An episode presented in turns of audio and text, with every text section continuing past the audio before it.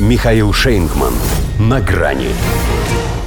Последние почести Байден на прощание угостит Меркель ужином.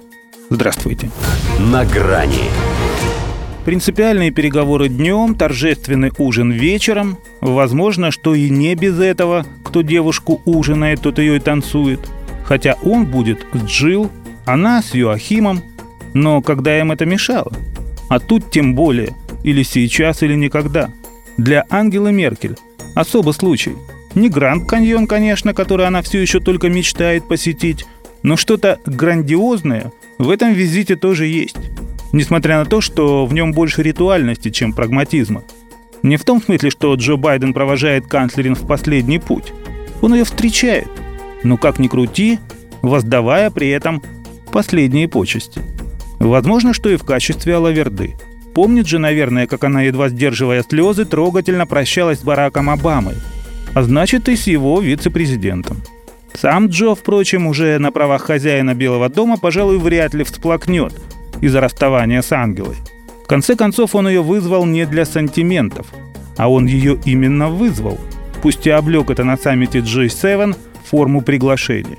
Месяц дал, чтобы подготовила и привезла ему свои предложения относительно того, как она собирается использовать «Северный поток-2», чтобы не навредить интересам США.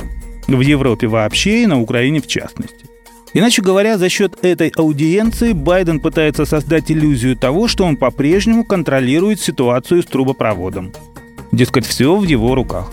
Захочет – отпустит вожжи и придержит санкции. Нет – пришпорит и опять приложится кнутом – все зависит от того, как немцы вести себя будут. Пока хорошо.